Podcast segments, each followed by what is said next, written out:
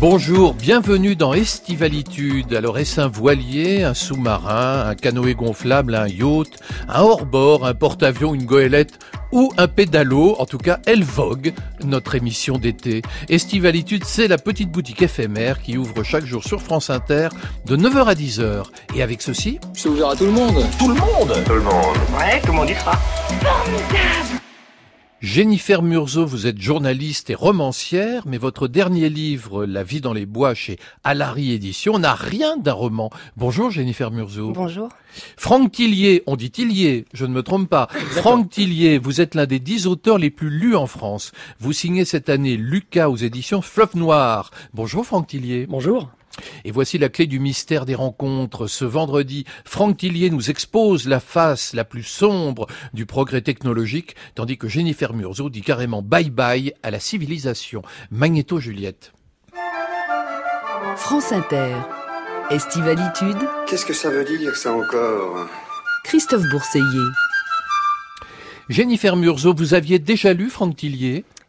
Jamais Rien Non, du tout Pourtant, je il sait qu'il est l'auteur d'une trentaine de livres. Je sais bien, mais je La vais me Chambre des. Morts, qui a été adaptée au cinéma, La Mémoire fantôme, Gattaca ou encore Pandemia. Et, et vous, Franck, vous, vous saviez qui était euh, Jennifer Murzo Non, non, je, je ne la connaissais pas, mais euh, bon, je me suis un, un peu, euh, un peu peu renseigné. renseigné, et, euh, ouais. et j'ai trouvé vraiment le- le- la démarche du, du dernier livre euh, très intéressante. C'est ce qu'on a tous envie de faire, de, de- un jour de s'immerger euh, une semaine dans la, dans la nature, mais on ne le fait pas. Et euh, elle l'a fait, donc je trouve ça. euh, Elle l'a fait, et justement pour moi, l'intérêt, c'est que vous vous complétez, parce que vous, Franck Tillier, dans votre dernier livre, Lucas, vous nous faites découvrir donc la face cachée du progrès technologique, et vous, Jennifer Murzo, vous la fuyez, cette civilisation prise de folie. Alors Franck Tillier, comme d'habitude avec euh, Lucas, euh, je dirais comme d'habitude parce que j'ai lu d'autres de vos livres, vous m'avez scotché, parce que ce qui vous caractérise, je vous le dis, Jennifer, sachez-le, c'est le style de Franck Lucas, c'est le fait qu'on ne peut jamais anticiper au début du livre ce qu'on découvrira au milieu puis à la fin. Donc on est obligé de le lire en entier jusqu'à la dernière page, sinon on a on n'a rien compris.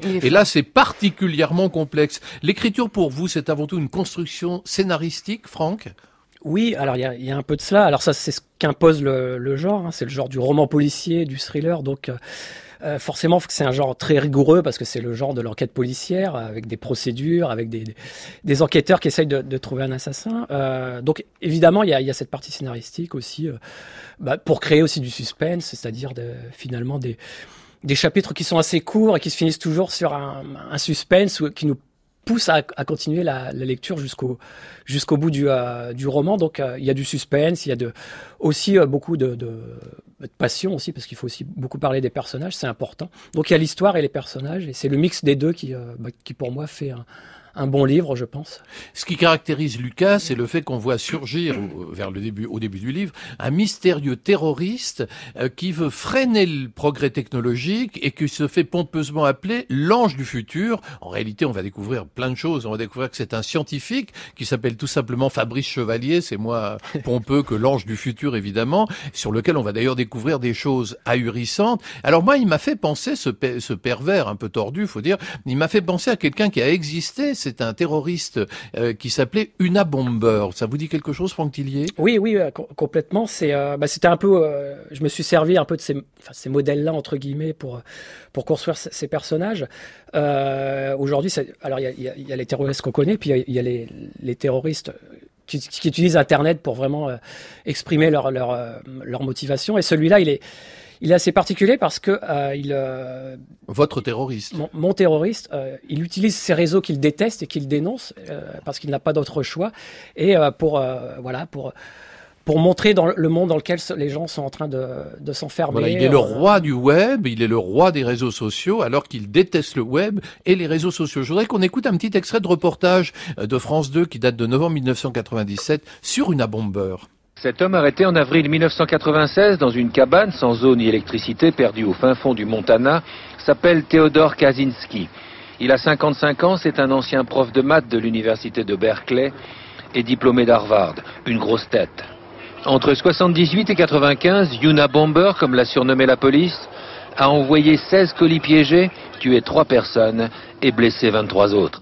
C'est son propre frère, David, qui a permis de le confondre. Il avait reconnu le style, l'éthique, les mots de celui qui avait obligé le Washington Post, sur huit pages, à publier son manifeste destiné à dénoncer le système, la technologie qui, pour lui, dépouille les citoyens de leur dignité. En échange, il avait promis de ne plus tuer. Un grand scientifique qui se retourne contre la science et qui décide de tuer des scientifiques pour freiner le progrès, c'est un peu votre personnage, ce fameux personnage, sauf que votre ange du futur dans ses messages a une particularité, c'est qu'il prédit l'avenir de façon extrêmement précise. Comment fait-il? Ah bah ça...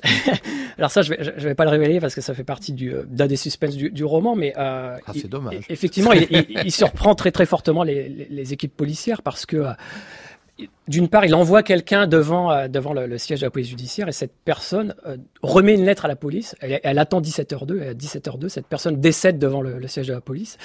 Et donc, bah, mes équipes de, policiers, elles sont évidemment très euh, déconcertées parce qu'elles elles savent qu'elles vont avoir affaire à un adversaire qui, bah, qui se cache derrière des écrans, qui va être très difficile à, à attraper. Donc, c'est une enquête très différente de, de celle qu'on a l'habitude de suivre, qui est celle de la traque d'un criminel en chair et en os. Et, euh, là, je, veux quand même révéler un petit peu, c'est qu'il a réussi à prédire l'avenir parce qu'il utilise toutes les nouvelles technologies euh, qui sont à notre disposition aujourd'hui euh, à travers les, réseaux sociaux et les grandes entreprises qui, utilisent toutes ces données qu'on leur fournit nous-mêmes pour, bah, pour les manipuler et pour en, en sortir des, des, algorithmes prédictifs, on va dire, de, un peu des, des, événements à venir. Alors vous savez, Jennifer Murzo, que, que Franck Tillier, euh, en fait, euh, de, tout son, son, livre va tourner autour d'une bande de cinglés de haut vol qui pratiquent des modifications corporelles. C'est-à-dire ce sont même pas des scientifiques, ce sont des amateurs qui se charcutent les uns les autres mmh. au nom d'une sorte de rêve prométhéen. Alors il y a des performeurs, des gens de théâtre, euh, des sadomaso, et alors ils vont très loin parce qu'ils ont des puces sous-cutanées. Dans vos enquêtes de journalistes, vous avez rencontré comme ça des, des, euh, des adeptes des modifications corporelles oui, ça se fait. Ça, ça se fait, ça souvent. Se fait. Euh, vous êtes modifié, vous Non, moi, pour l'instant, c'est, c'est, euh, j'ai pas trop euh, tripoté. Euh, je me suis pas risqué à ce genre d'expérimentation, mais euh, non, je sais qu'effectivement, ça se fait et que ça se fait volontiers euh, dans une espèce d'amateurisme. En effet, c'est plus forcément des gens qui maîtrisent particulièrement ni la médecine ni la technologie qui s'y risquent, et donc ça prouve. Enfin, pour moi, ça fait partie des symptômes de cette société malade. Alors tout ça, vous savez, a été a été prédit par un des, des théoriciens du transhumanisme en mars 2014, c'est Ray Kurzweil. Dans les 20 ans qui viennent, des nanorobots entreront dans nos cerveaux au travers nos vaisseaux capillaires. Et ils connecteront simplement notre néocortex à un serveur informatique externe. Ce sera une sorte d'extension de notre cerveau. Nous aurons alors un système de pensée hybride avec des composants biologiques et non biologiques. Mais la partie non biologique grandira de manière exponentielle. Aucune autre espèce n'a fait ça. Alors vous vous rendez compte, on ira chez le coiffeur et on vous glissera des nanorobots euh, par, par, les, cheveux en quelque sorte. C'est vraisemblable. En fait, votre livre, ce que vous racontez, c'est déjà là ou c'est une anticipation, Franck Tillier? Il y, a, des éléments qui sont, déjà là. Là, ce qu'on a entendu, c'est ce qu'on appelle le, transhumanisme fort, enfin l'intelligence artificielle forte, c'est-à-dire des, personnes transhumanistes qui pensent que un jour la, machine va vraiment remplacer l'homme, que, l'homme va disparaître. Dans son va entité, se transformer en une espèce de chose bizarroïde. On n'aura plus besoin de, de, de, corps, enfin de, de, corps. Il restera juste les cerveaux qui transiteront comme ça dans des, des circuits. D'un robot à l'autre. On en est encore assez loin, je pense, mais par contre, les, les puces, par exemple, en Suède, ça fait déjà quelques années que les. C'est quoi l'intérêt d'avoir une puce euh, sous le poignet comme euh, certains de vos personnages? Ah bah c'est un peu là une extension de. C'est comme si on vous greffait un téléphone portable à l'intérieur de, vous, c'est-à-dire vous ne pouvez plus le perdre, vous ne pouvez plus l'oublier, vous pouvez euh, euh, payer votre métro en passant votre juste votre ah, votre oui. main devant le, le, pratique, le lecteur. Ça, vrai, oui. euh, quand vous allez en entreprise, vous n'avez plus besoin de badger, vous n'avez plus besoin de badger, euh, mais c'est effrayant parce que ça veut dire quelque part. Vous savez qu'à Radio France, il faut beaucoup badger pour, pour que les portes voilà, s'ouvrent. Je présenterai juste mon poignet et les portes s'ouvriraient d'elles-mêmes, c'est ça? Voilà, C'est un peu effrayant ce que Mais il y a des racontez. entreprises qui ont déjà inauguré ça dans la vraie vie. Euh, en Suède, alors en Suède ils le font, en France probablement, ça, ça je pense que ça va, ça va arriver. C'est effrayant parce qu'on perd un peu ça au-delà de l'aspect pratique, il y a quand même l'aspect euh, déjà d'avoir un corps étranger à l'intérieur mmh. de soi et puis d'être tracé. Voilà. Alors dans Lucas, vous, euh, vous, allez encore plus loin, Franck Tillier, parce que vous évoquez plein de choses et vous évoquez l'existence d'un phénomène dont j'ignorais. Je connaissais les hackers informatiques, mais je ne connaissais pas les bio-hackers. C'est quoi le bio-hacking? Bah, le, le principe de, de, du hacking de manière générale, c'est de, d'être libre, c'est-à-dire on, ne veut pas dépendre du système et on, on estime euh, pouvoir être libre. Dans l'informatique, voilà, il y a des gens qui piratent les programmes en disant voilà, c'est notre liberté de, faire ça, on ne veut pas dépendre des entreprises. Et d'un point de vue corporel, le biohacking, c'est les gens qui disent bah voilà, notre, notre corps nous appartient. Il n'appartient pas à l'État, il n'appartient pas à une quelconque quantité, on en fait ce qu'on veut. Donc, ce sont effectivement des gens qui vont se, euh, se, faire un peu du mal entre guillemets. Ah oui, se métamorphoser eux-mêmes. Le biohacking, c'est les modifications corporelles. Voilà, en défi de, de, la société, en bah, disant voilà, on est différent, on n'est pas des moutons, on n'appartient pas à ces gens qui, euh, voilà, qui vont tous les jours. Euh, enfin, ne le faites pas en vacances si vous nous écoutez, parce que ce serait quand même un petit peu dangereux. Je vous propose une petite vieillerie, divine comme une Madeleine de Proust, le groupe anglais Tears for Fears en 1983, Mad World.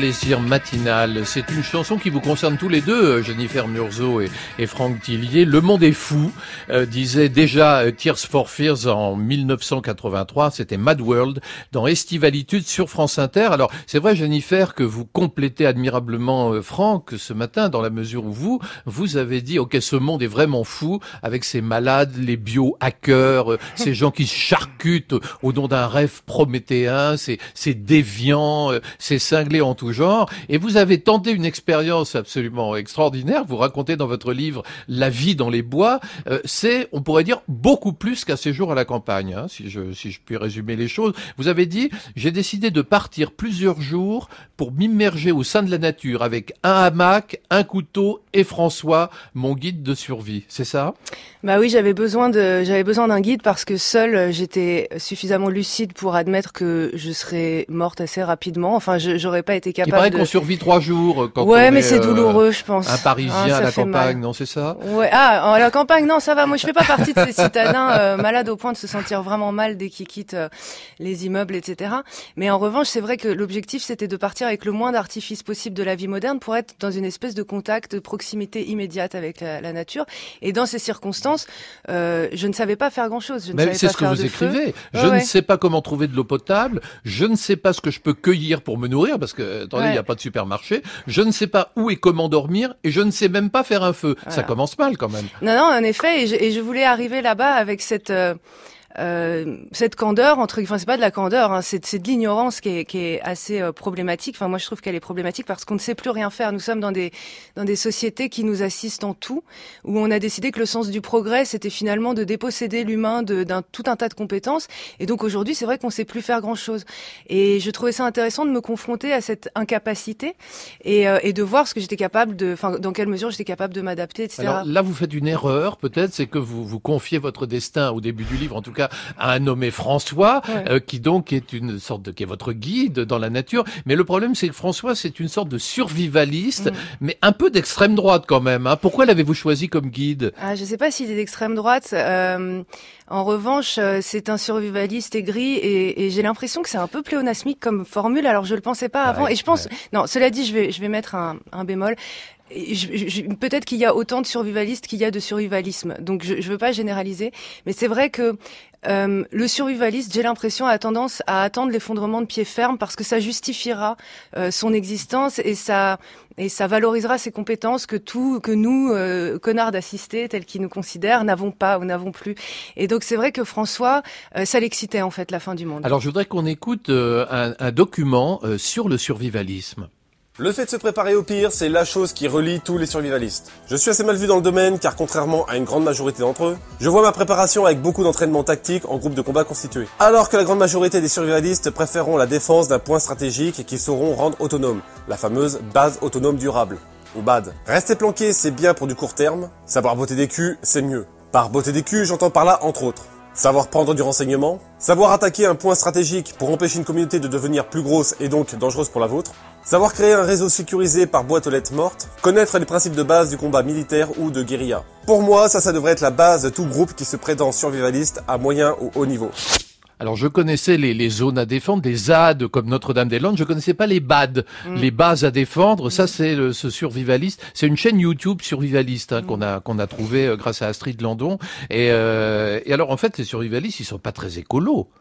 Non, en fait, c'est une approche, euh, c'est une approche assez euh, assez sombre. euh, enfin, pas assez sombre, c'est extrêmement sombre. Effectivement, l'écologie, finalement, c'est un, pour eux, c'est c'est juste euh, quelque chose avec lequel il faut composer, puisque euh, ils imaginent un monde dans lequel la, la- ben il y a plus que la nature. Donc Ils il sont pas dans la survie collective, ils sont dans le chacun Mais voilà, c'est ça que je trouve très problématique avec le survivalisme. Et encore une fois, je me garde de, générali- de, de généraliser parce que je, je, je connais pas totalement, euh, je maîtrise pas totalement le, le sujet euh, du survivalisme. Je dis juste que moi, ce qui m'a gêné avec euh, celui que je me suis colté pendant, euh, coltiné pendant une semaine, euh, c'est le fait qu'il n'y a aucune ambition euh, collective. C'est-à-dire qu'en effet, c'est chacun pour soi et, euh, et c'est euh, celui qui sera le plus armé, le plus fort, le plus apte à se défendre qui survivra et tous les autres, euh, eh bien, ils crèveront et c'est quelque part bien fait pour eux. Et donc moi, je lui opposais toujours un discours. Je pense que les choses vont très mal, mais je crois en un sursaut collectif et je crois en l'intelligence collective et je crois en la citoyenneté. Je, je crois à ces choses-là. Et si on n'y croit pas,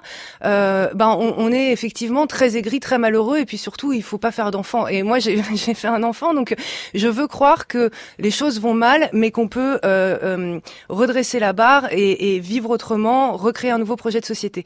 Le survivaliste que moi j'ai fréquenté n'était pas dans, dans, dans une approche qui, qui, qui, consistait à revoir un projet de société, c'était dans une approche où tout s'effondrait et où chacun euh, survivait dans son coin. Chacun survivait Ça dans n'a son coin. aucun sens. Je trouve que les survivalistes, c'est un bon, c'est des bons personnages pour vous, Franck Tillier. euh, Ah Franck oui, oui. Non, Oui, vous trouvez oui, pas de, de bons personnages. Et c'est vrai pour, que les, ça- pour le prochain roman, moi, je complètement. ferai quelque chose dans le milieu survivaliste avec des fous furieux, comme dans le film Délivrance de John Borman. Exactement. Je pense qu'il y aurait peut-être quelque chose à faire. Alors, le, ce qui est extraordinaire dans votre livre, euh, Jennifer Murzo, c'est que vous, vous nous racontez une odyssée dans la jungle, hein, véritablement, mais qui est, qui est très belle d'ailleurs, très bien écrite. Mais en même temps, ça se déroule d'abord en Charente, puis en Ariège. Ouais. C'est-à-dire qu'on n'est pas du tout euh, à Bornéo. Non, bien sûr, mais c'est ça qui est amusant, c'est que en fait, euh, pour euh, pour s'immerger dans dans un environnement qui est complètement euh, dénué de toute trace de civilisation, il faut pas aller très très loin. Et euh, donc la nature, euh, à l'état vraiment sauvage, existe encore. Ce sont des enclaves, il y en a de moins en moins. Il faut les préserver, il faut faire en sorte qu'elles qu'elles demeurent. Mais euh, mais il y en a encore. Vous descendez la Charente en canoë gonflable, et Ouais. là, vous faites du feu vous-même, alors en frottant des trucs. Il m'a appris des trucs parce qu'il était odieux, vous mais c'était un bon, un bon vous, prof. vous mangez des orties, euh, enfin, vous, vous allez cueillir des plantes que vous jetez dans l'eau en mettant une, une poignée de riz avec pour vous Ouais. nourrir. Enfin, Ouais. vous êtes extraordinaire. Et puis alors, il y a un moment où vous vous ch- fâchez avec le survivaliste. Ouais. Et là, ça devient euh, incroyable parce que là, vous êtes toute seule. Déjà, vous vous errez dans la nuit parce que vous, vous vous quittez sa voiture et vous vous errez dans la nuit en Ariège, c'est ça? Ouais. En fait, il était prévu qu'on passe cinq jours à, donc à descendre la Charente euh, en canoë. On dormait sur les petites îles qui jalonnaient le parcours à la Belle Étoile.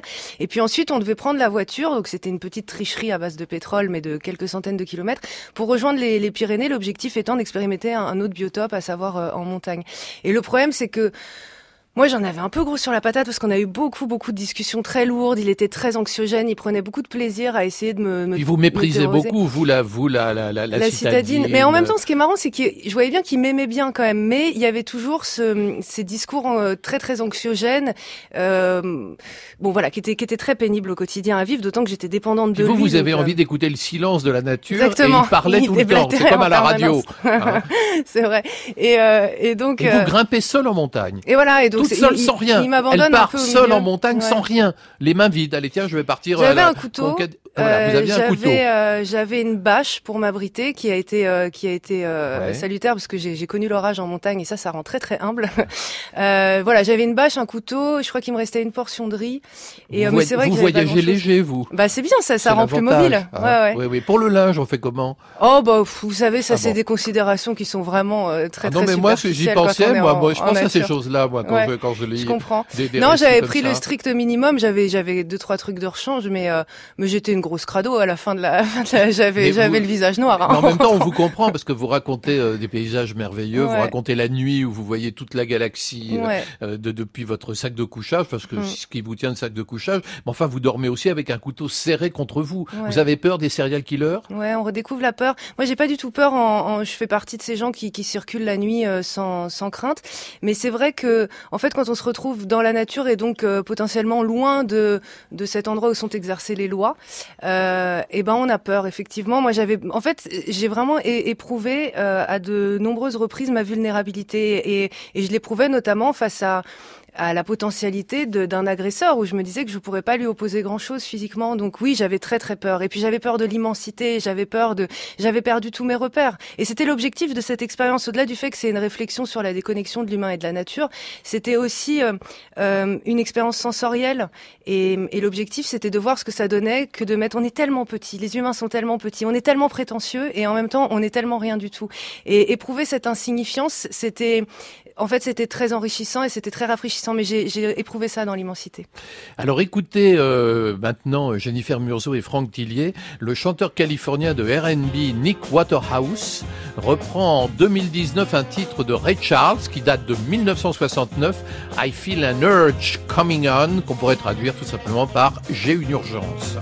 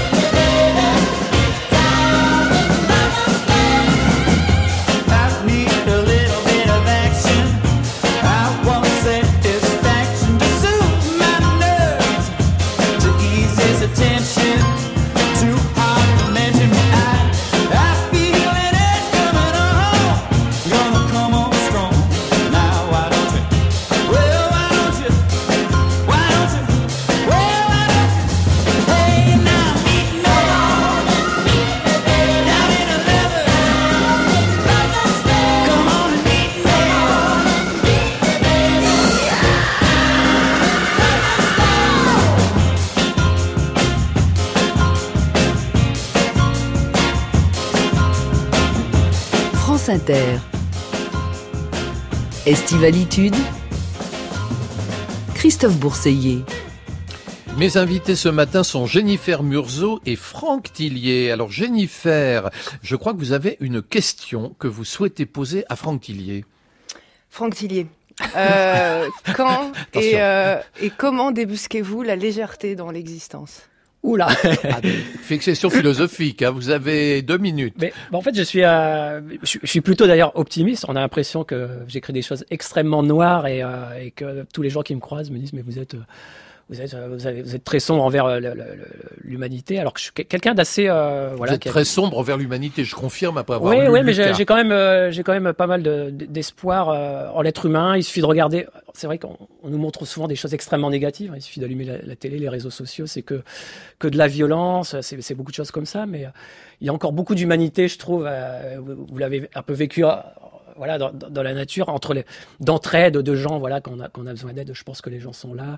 Euh, moi, ça m'arrive de, je, je- je- je travaille pour, enfin, je travaille pas. Je suis par l'Institut Pasteur de Lille et je fais parfois des appels à dons et les gens sont aux dons et les gens sont là, ils sont prêts à donner, ils sont prêts à aider. Donc il y a encore vraiment cette euh, cette espèce de, de cohésion qui existe entre entre les entre les gens. Donc ça, c'est quelque part, c'est euh, c'est rassurant. Alors c'est pas de la légèreté, mais en tout cas, c'est euh, une petite note d'espoir quand même euh, quand on est comme moi euh, plongé dans des euh, finalement dans le pire de la société. euh, bah voilà, il y a quand même de la lumière qui existe euh, autour de toutes ces euh, toutes ces ombres. Et on arrive à, euh, à, à proliférer dans l'ombre, bah, parce que vous avez écrit de nombreux livres et qui sont tous lestés d'ombre, de meurtres, de crimes épouvantables. Est-ce qu'il y a des moments où vous vous dites, je vais un jour écrire un roman à l'eau de rose, quelque chose, de, un roman d'amour, ou, ou quelque chose pour pour sortir de cette ombre qui vous envahit? Mais oui, mais je me pose la question après chaque roman. euh, je me dis voilà, le suivant, j'aimerais bien. Tiens, est-ce que je pourrais pas essayer euh, une histoire d'amour, euh, quelque chose comme ça Et euh, je réfléchis. Et Au bout de retombez 10 pages, il y, a- y un meurtre forcément. Ah ouais, Euh, forcément, ça, ça ne euh, marche pas. Ça se teinte de rouge sang. Alors, euh, Franck Tillier, je crois que vous avez vous aussi une question pour Jennifer Murzo. Oui, oui, bah c'est par rapport à, à votre expérience. Euh, je pense que le, le- le passage de la ville euh, à, à la nature et à cette expérience est- doit être assez difficile. Et j'aimerais avoir votre réponse, votre euh, réponse dans l'autre sens, c'est-à-dire qu'est-ce qui est le plus difficile quand on quitte la nature et qu'on revient dans, dans Mm. la vie euh, euh, citadine Qu'est-ce qui vous manque le plus ou qu'est-ce qui a été, qu'est-ce qui a changé en fait? En fait, quand je suis, euh, ce qui est amusant en plus, c'est que c'était euh, un retour assez radical parce que je suis revenue par un train de nuit, donc je me suis endormie en, en regardant les montagnes et je suis arrivée euh, gare d'Austerlitz euh, À Paris un matin de juillet, ouais, à Paris. Et en fait, euh, je me sentais complètement déconnectée euh, de, de des, gens alentour, c'est-à-dire que je voyais, il y avait moins de gens parce que c'était en plein cœur de l'été, mais, mais je les voyais avancer sur le pont, regarder leur portable, ou regarder droit devant Ça vous a rassuré Quoi de, retour, de, après avoir vécu cette immersion totale loin de tout être humain, Ouais. ça vous a rassuré d'être au milieu de la foule d'une capitale? Euh, non, j'étais pas inquiète, donc euh, ça m'a pas rassurée. Euh, et puis j'étais contente que la foule soit moins dense que euh, que quand c'est pas les vacances. Quoi. Là, j'étais contente qu'elle soit plus clairsemée parce que ça aurait été plus violent vraisemblablement comme retour. Mais en fait, ce qui m'a frappé à ce moment-là, c'est qu'il y avait une très belle lumière et qu'il y avait les tours de, de Notre-Dame au loin et il y avait enfin tout- le cinquième arrondissement qui est, qui est très très beau que, que je percevais au loin et j'ai trouvé ça très beau. Et, et donc moi, j'ai pas du tout écrit un livre pour dire que tout était acheté dans la civilisation. J'aime la civilisation, j'aime ce dont l'humain est capable. Je suis d'accord avec vous. Je pense qu'il est capable de grandes choses. Le problème, c'est qu'on s'est fourvoyé dernièrement et qu'on a pris des, des chemins qui sont incroyablement autodestructeurs et qui ne rendent pas heureux. Mais euh, mais j'étais heureuse de retrouver la ville et je la trouvais belle. Et je me disais juste que euh, il fallait réarbitrer les choses pour pour euh, pour offrir une plus, grande place à la nature parce qu'elle fait partie de nous et que c'est une aberration de le nier. Mais euh, je me suis réadaptée assez facilement. En revanche, ce que ça a changé, c'est que je pense très souvent à ce que j'ai éprouvé loin parce que je me trouvais moins bête euh, en nature, dans la nature, et je pense que c'est le cas pour beaucoup de gens parce que ça permet de se déconnecter de toutes les vanités de la, de la société, de tous ces, ces impératifs de performance et toutes ces courses égotistes, euh, enfin qui, qui nous font cavaler comme des, comme des aveugles. Et c'est vrai que quand on est dans la nature, tout ça devient très dérisoire. Et donc j'essaye très régulièrement de, de, quand je me sens redevenir complètement débile, ce qui arrive très fréquemment, de me souvenir de l'état d'esprit dans lequel j'étais en montagne. Donc ça a changé ça, une espèce de d'attention plus accrue. euh, au fourvoiement en fait. Alors vous savez que le, Lucas, le titre du livre de Franck Tillier, euh, Jennifer, fait référence à un bébé. Enfin c'est beaucoup plus qu'un bébé, c'est une histoire extrêmement complexe, mais c'est vrai que vous avez travaillé beaucoup pour ce roman euh, Franck sur un thème tout à fait d'actualité qui est la PMA. hein. Le- le- en fait c'est le problème de la gestation, de la filiation. Pourquoi? Ah, euh, bah parce que ça fait partie vraiment du gros sujet euh, que je voulais traiter dans ce livre, qui est, euh, euh, celui du, transhumanisme, c'est-à-dire des, gens qui, sont persuadés qu'il faut améliorer l'homme. Alors on en a parlé tout à l'heure dans le domaine technologique, mais aussi l'améliorer d'un point de vue biologique, parce qu'aujourd'hui on en a les capacités. d'empêcher des maladies d'apparaître avant que, le- que, que l'enfant naisse. Donc il y a des gens qui sont persuadés, qui disent mais pourquoi on va laisser un enfant naître avec une mucoviscidose? On est capable aujourd'hui sur les fœtus d'aller faire des modifications, donc pourquoi ne pas les faire? Et, euh, et donc la, GPA, euh, PMA, c'est forcément dans, ce sujet-là, c'est-à-dire d'aller choisir quelque part son, bébé, de choisir la personne qui va le porter pour lui offrir les meilleures conditions euh, possibles. Donc voilà, ce, ce roman, Lucas, c'est vraiment un, un vaste sujet qui, qui parle de, de, de l'amélioration, euh, enfin de ces gens qui pensent qu'il faut améliorer euh, l'homme dans tous ces domaines-là, qui sont la, la- la biologie, la génétique, les manipulations. euh, Si on peut appeler ça de l'amélioration. oui. Alors. Jennifer Murzo, je vous ai demandé quel était le son qui vous résumait. C'est toujours difficile de dire qu'est-ce qui me résume. Et vous vous avez pris du cinéma. On va aller au cinéma ce matin. Vous avez choisi un extrait du film Fight Club. Putain, je vois ici les hommes les plus forts et les plus intelligents que j'ai jamais eus. Je vois tout ce potentiel. Et je le vois gâché.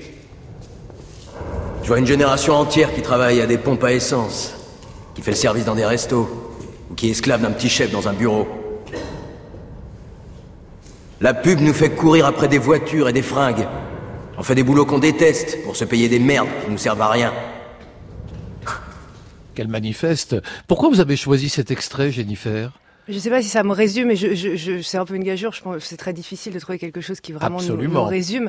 Mais en revanche, j'ai choisi cet extrait parce, cet extrait parce que, bon, d'abord, j'aime beaucoup ce film, et puis parce que euh, ça résume assez bien l'indignation qui est, la, enfin, la colère en fait, plus que l'indignation qui est la mienne face euh, aux dérives de, de notre société. C'est-à-dire que je trouve qu'on Enfin, on vit dans des sociétés extraordinairement aliénantes et euh, et on vit dans une espèce de dictature très douce et très sournoise parce qu'elle n'en a pas les apparences et qu'on est enfermé euh, dans quelque chose de dont on n'a pas l'idée en fait de s'évader. Et, euh, et et moi, la société de consommation me me révulse. Enfin, elle est en train de nous tuer parce que la planète n'est plus capable d'absorber tout ce qu'elle tout ce qu'elle génère, euh, tout ce qu'elle produit. Et puis euh, et puis elle nous aliène en tant qu'individu. Elle nous rend euh, elle nous rend euh, un peu, elle nous rend un peu bête, elle nous rend un peu aveugle, elle nous rend, euh, elle nous rend tellement peu libre. Et euh, et donc j'ai choisi ça parce que euh, ça résume bien, parce que parfois vraiment je, je suis excédée, c'est-à-dire que parfois je suis vraiment très en colère parce que je vois bien à quel point on nous fait croire que tout ça c'est le sens du progrès, alors que c'est tout le contraire et que et que c'est une c'est une régression. euh, le, le progrès c'était super et puis et puis d'un coup avec la société post-industrielle c'est devenu n'importe quoi. Et, et donc voilà, ça, ça résume bien l'exaspération qui est la mienne face à la société contemporaine. Eh ben, dites donc, c'est presque un manifeste. Hein. Alors, euh, vous, Franck, le son qui vous résume, ça ne surprendra personne, c'est aussi du cinéma, c'est Blanche-Neige. Non, non, je plaisante, ce n'est pas du tout Blanche-Neige. Écoutez. Une alimentation correcte a fait de vous une fille solide, mais vous n'êtes pas à plus d'une génération de la pauvreté crasse. Je n'ai pas raison, agent Starling. Et cette origine que vous essayez désespérément de cacher, vous venez du fond de la Virginie. Que fait votre père? Est-ce qu'il descend dans la mine? Est-ce qu'il empeste le charbon? Et les garçons qui n'arrêtaient pas de vous sauter dessus, tout cet tâtonnement pénible et moite à l'arrière des voitures, pendant que vous ne rêviez que de partir, de vous sortir de là et d'entrer enfin au.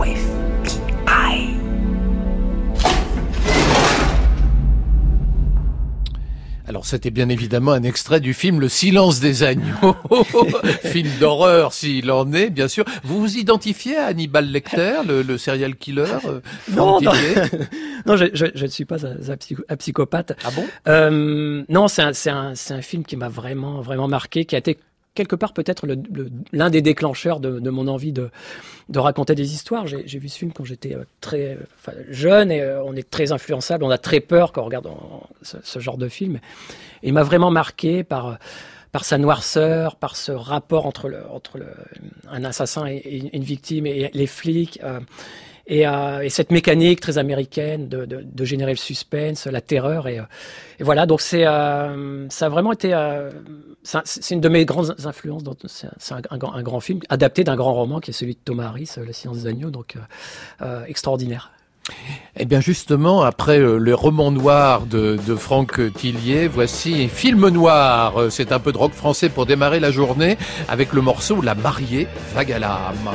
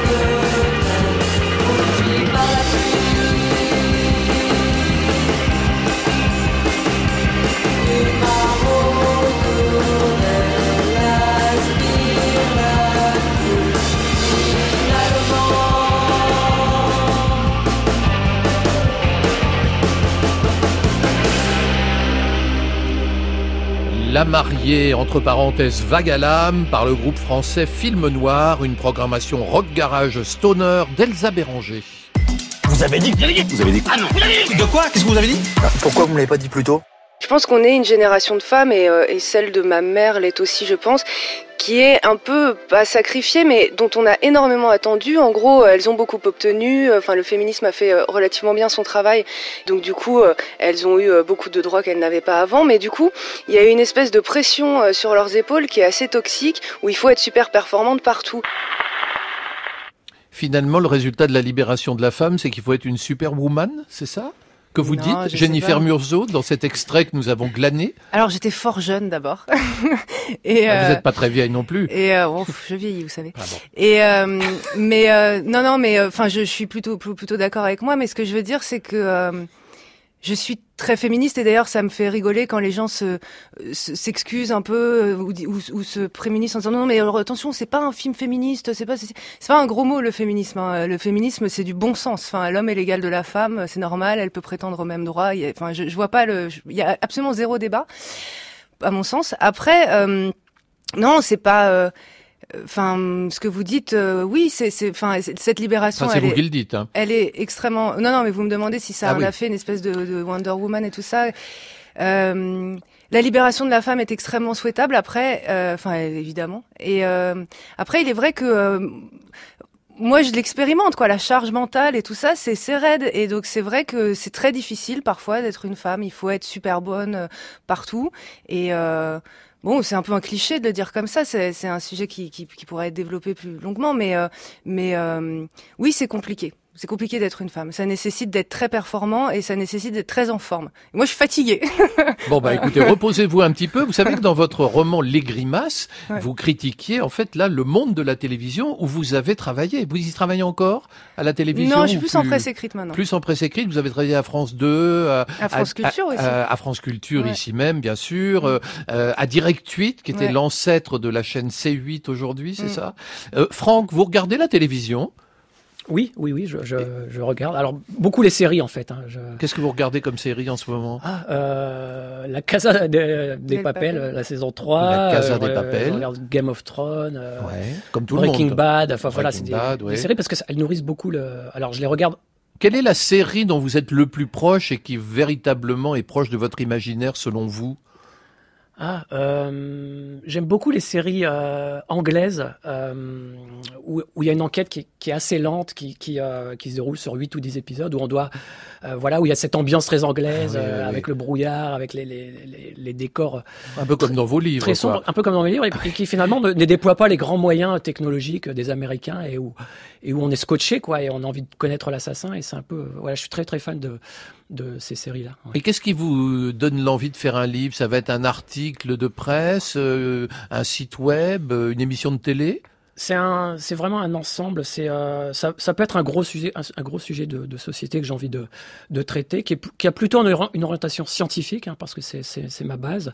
Là, c'était sur le transhumanisme. J'ai fait un sujet sur euh, le- le- les virus, sur la mémoire. Sur... Donc, c'est quelque chose qui, qui touche euh, profondément euh, l'être humain et que, des sujets qui nous concernent. Euh, et voilà. Et à partir de là, je, je, je développe une trame qui est euh, toujours très très complexe, mais on- je m'abreuve beaucoup de faits divers, de, de- de documentation, de savoir ce qui, des enquêtes policières qui sont en train de Et se- vous vous êtes jamais intéressé au monde de l'entreprise parce que Jennifer a écrit un livre qui s'appelle Il bouge encore, qui se passe dans le monde de l'entreprise. Vous, c'est- c'était aussi l'envie de critiquer un monde euh, un peu euh, avec des impératifs de rendement, un vocabulaire. euh, Ah, le monde du travail est extraordinairement extravagant, violent. Ouais, c'est ouais. d'une C'est violence. conditionnant. Vous dites c'est conditionnant. Ouais, bah tout l'est, mais euh, mais le, le, le travail effectivement, c'est euh, il faut être des bons soldats, il faut être très performant, il faut remplir des objectifs qui n'ont aucun sens, euh, et euh, le, le- c'est le management de la terreur. Enfin tout ça, je trouvais que c'était des des sources. euh, Mais alors les startups euh, où on vous distribue des croissants le matin, où, Ouais, bullshit, où, on- où il y a quelqu'un vient vous vous masser, ça vous plaît pas? Bah non, justement, c'est c'est très drôle. C'est-à-dire que plus une entreprise est sale et violente, alors je vais pas citer de nom, mais j'en ai une en tête, euh, plus les plus les à côté euh, vont être séduisants. C'est-à-dire qu'il va y avoir une salle de fitness, il va y avoir, il va, il va y avoir plein de petits trucs pour endormir la conscience du salarié. Pourquoi vous attaquez Google comme ça? Non, je parlais pas de aussi. Google, je parlais d'une entreprise pétrolière, Ah bon, mais, euh, bon, bon. mais Google aussi. D'accord, d'accord. Franck, il y a un fait divers qui vous fascine, c'est l'affaire Xavier Dupont de Ligonnès. Ah. C'est votre prochain livre, ça, j'espère. Oui, alors il y a eu, ça aurait pu parce que c'est vraiment une affaire qui est, c'est un roman ce- ce- cette affaire-là. Et d'ailleurs, c'est tellement extraordinaire que si euh, si on avait écrit le livre sans connaître cette affaire, on aurait dit mais c'est pas possible ce qui ce qui se Mm. passe. Euh, alors il y a eu des adaptations euh, et tout, mais c'est vrai que ça fait partie des des gros faits divers où on se rend compte que finalement la la réalité est parfois euh, bien pire que ce que peut imaginer euh, le, plus euh, tordu des, romanciers. Alors moi, j'aime bien parce que vos livres sont traduits dans 19 langues. Ils se vendent à plus de 5 millions d'exemplaires et on vous le reproche. Alors j'ai vu, j'ai vu, il y avait un article dans Télérama. Les Français disent vouloir lire en vacances. Justement, on est en vacances, mais ne lisez hélas que les auteurs de best-sellers tels ceux de Franck Tillier. Ça vous énerve quand on dit ça? Bah, ça- ne m'énerve pas qu'on s'en prenne à moi parce que quand, quand on vend des livres, euh, quand on vend beaucoup de livres, forcément il y a, y a- y a la critique néga- négative, voilà, euh, la jalousie, tout. On, on apprend à passer au-dessus. Ce, ce qui est un peu énervant, c'est qu'on s'en prenne aux lecteurs qui lisent ces livres-là.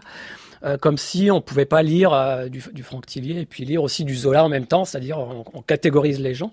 Et donc cette journaliste s'en prenait à la personne qui lisait ce livre, Euh, elle l'a catégorisé, voilà, sans la connaître, et ça c'est c'est énervant, c'est-à-dire voilà, la, la- la littérature populaire, c'est de la Mais littérature. vous, vous, vous, vous défendez la littérature populaire. Vous mais- dites mais- c'est mon. mais, mais complètement. Et, et je, défends les, les, les gens qui la lisent. C'est des gens qui vont, qui lisent déjà. C'est c'est important. C'est des gens qui vont en librairie, qui achètent des livres et qui prennent aussi du bon temps dans leur lecture. Et, puis, euh, et puis vos livres, ils font 600 pages. Oui. Je veux dire, il faut, ah, je veux dire, c'est vraiment, c'est ouais. des vrais lecteurs quand on lit un livre de Franck Tillier. Oui, c'est pas un petit bouquin de 100 pages. Et puis cette littérature populaire a, a changé aussi, c'est-à-dire que elle fait passer un bon moment au lecteur de, de suspense, de- de- d'enquête policière, mais elle raconte aussi des choses sur notre société d'aujo- d'aujourd'hui. Et ça, c'est, on l'a vu avec Millennium, par exemple, qui, qui a- qui a- qui a vraiment euh, Cartonné. a cartonné et qui renseigne sur la société d'aujourd'hui, de sa réalité. Et, euh, et voilà, donc ça, c'est la littérature populaire d'au- d'aujourd'hui, une littérature passionnante dans laquelle on ne s'ennuie pas. Et euh, je trouve que c'est bien de pas s'ennuyer quand on lit un livre. Tu veux que je te raconte un souvenir? Un souvenir Ah oui. Si vous saviez ce qui m'est arrivé, j'en ai des choses à vous raconter. Alors il y a plusieurs choses qu'on peut faire en vacances. On peut lire euh, Lucas de Franck Tillier, on peut lire La vie dans les bois de Jennifer Murzo, ou alors on peut faire que- quelque chose de totalement différent. Alors je vous ai demandé à l'un et à l'autre quel était votre plus incroyable souvenir de vacances. Alors Jennifer, vous, c'est un souvenir de vacances qui est pas tellement loin de La vie dans les bois. Ça se passe en Corse. C'est ça? Ouais, il est lointain. Euh, en fait, je sais pas si c'était incroyable, mais c'était c'est ce qui m'est venu spontanément comme euh, un, un été marquant. J'avais 16 ans et je suis partie faire le tour de la Corse en stop avec ma meilleure amie. Ah oui, en stop? Euh, ouais, bah oui, parce qu'on on deux belles pas de, filles, deux de belles filles de... 16 ans qui font du stop en Corse. Ouais, c'était parfaitement inconscient. Provocatrice. Et euh, non, pas du tout. On blague. était très candide. Et euh, et non, et en fait, mes, mes parents euh, pensaient que on était chez son oncle euh, près de Bastia, qui nous avait couvertes. Ah oui, d'accord. Qui a dit oui, oui, bien sûr. Ah, vous euh, n'aviez pas le droit. Non, pas du tout. Et c'est ça qui était bon, quoi. C'était la transgression. Et donc c'est la première fois que j'ai éprouvé euh, un sentiment de liberté aussi aigu. Et euh, parce que liberté de déplacement, enfin parfois contrainte par les aléas euh, du trafic et tout ça, mais mais bon, c'est vrai qu'on nous laissait pas très longtemps sur le bord de la route. On était beaucoup pris en stop par des familles qui étaient très inquiètes. Ils disaient mais enfin, mais qu'est-ce que vous Bah, faites là elles Mais venez raison, heureusement. Ouais. Et c'est c'est rigolo parce qu'ensuite on l'a fait plus tard et euh, et on était moins prise euh, en stop par des familles vers 25 ans. C'était plus des des hommes. Alors- mais mais bon, Vous, euh, Franck Tillier, vos vacances, c'est totalement surprenant. C'est l'accueil d'un enfant de Tchernobyl Oui, euh, c'est un souvenir très très émouvant. C'était il y a une quinzaine d'années. euh, par le biais d'associations, il y a des enfants qui venaient très très pauvres, familles très pauvres, qui, qui vivaient dans les zones, euh, dans les villages vraiment très proches de la zone interdite de, de Tchernobyl parce qu'elles n'ont pas eu les moyens de de partir tout simplement et, euh, et donc des associations font venir ces enfants euh, passer un mois d'été euh, en France pour se ressourcer parce que malheureusement ces enfants qui n'ont pas connu l'explosion sont quand même contaminés parce qu'ils consomment les légumes Des- de la terre produits qui sont eux contaminés. Oui, oui. Et, et c'est très très émouvant parce que ce sont des enfants qui qui n'ont rien, qui ne connaissent pas euh, rien d'autre que leur petit village. Euh, Il y, a, encore un décalage de 40 ou 50 ans dans ces villages-là. Ils arrivent dans des familles, on les accueille. On, ne- se comprend pas parce qu'on ne parle pas la langue, mais on communique avec des gestes. Des enfants qui ont 9-10 ans, dont certains ont déjà des, des- des cancers ou des problèmes très très graves. Et le fait de les, voilà, de les accueillir pendant un mois, c'est très très fort. Et ce qui est- le moment vraiment euh, très très émouvant, et je m'en souviens encore euh, parfaitement, c'est le moment du retour de ces enfants qui qu'on dépose au bus, euh, bah, tous les parents qui les ont Et qui accueillis les- repartent et qui en repartent et qui nous, oui. qui nous, qui nous font des signes euh, par la fenêtre. Et c'est très très émouvant. Et euh, voilà, j'encourage aussi les gens à, à- à pouvoir participer à ces expériences-là.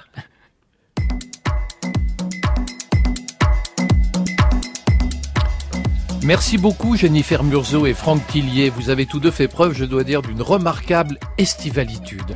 Jennifer Murzo, votre récit La vie dans les bois est paru chez Alary Éditions. Franck Tillier, votre roman Lucas est sorti au Fleuve Noir. Et vous participez cet été, je le signale, à la, ren- à la série La rencontre du Parisien aujourd'hui en France sous la forme d'une nouvelle qui sera publiée le 10 août. Vous pouvez réécouter et podcaster cette émission sur le site de France Inter. Juliette Medevielle nous fait le plaisir de réaliser Estivalitude. L'émission a été préparée par Astrid Landon, Saad Merzac et Pierre Goulancourt avec à la technique aujourd'hui Michel Béziquian. Notre boutique éphémère réouvre ce lundi dès 9h sur France Inter. Je recevrai l'écrivain Philippe Besson et le pédopsychiatre Aldo Naouri. Dans quelques minutes, vous retrouverez Laurent Delmas Ciné qui chante ce matin. Ce sont les années 80 qui sont à l'honneur. Mais il est 10h sur France Inter.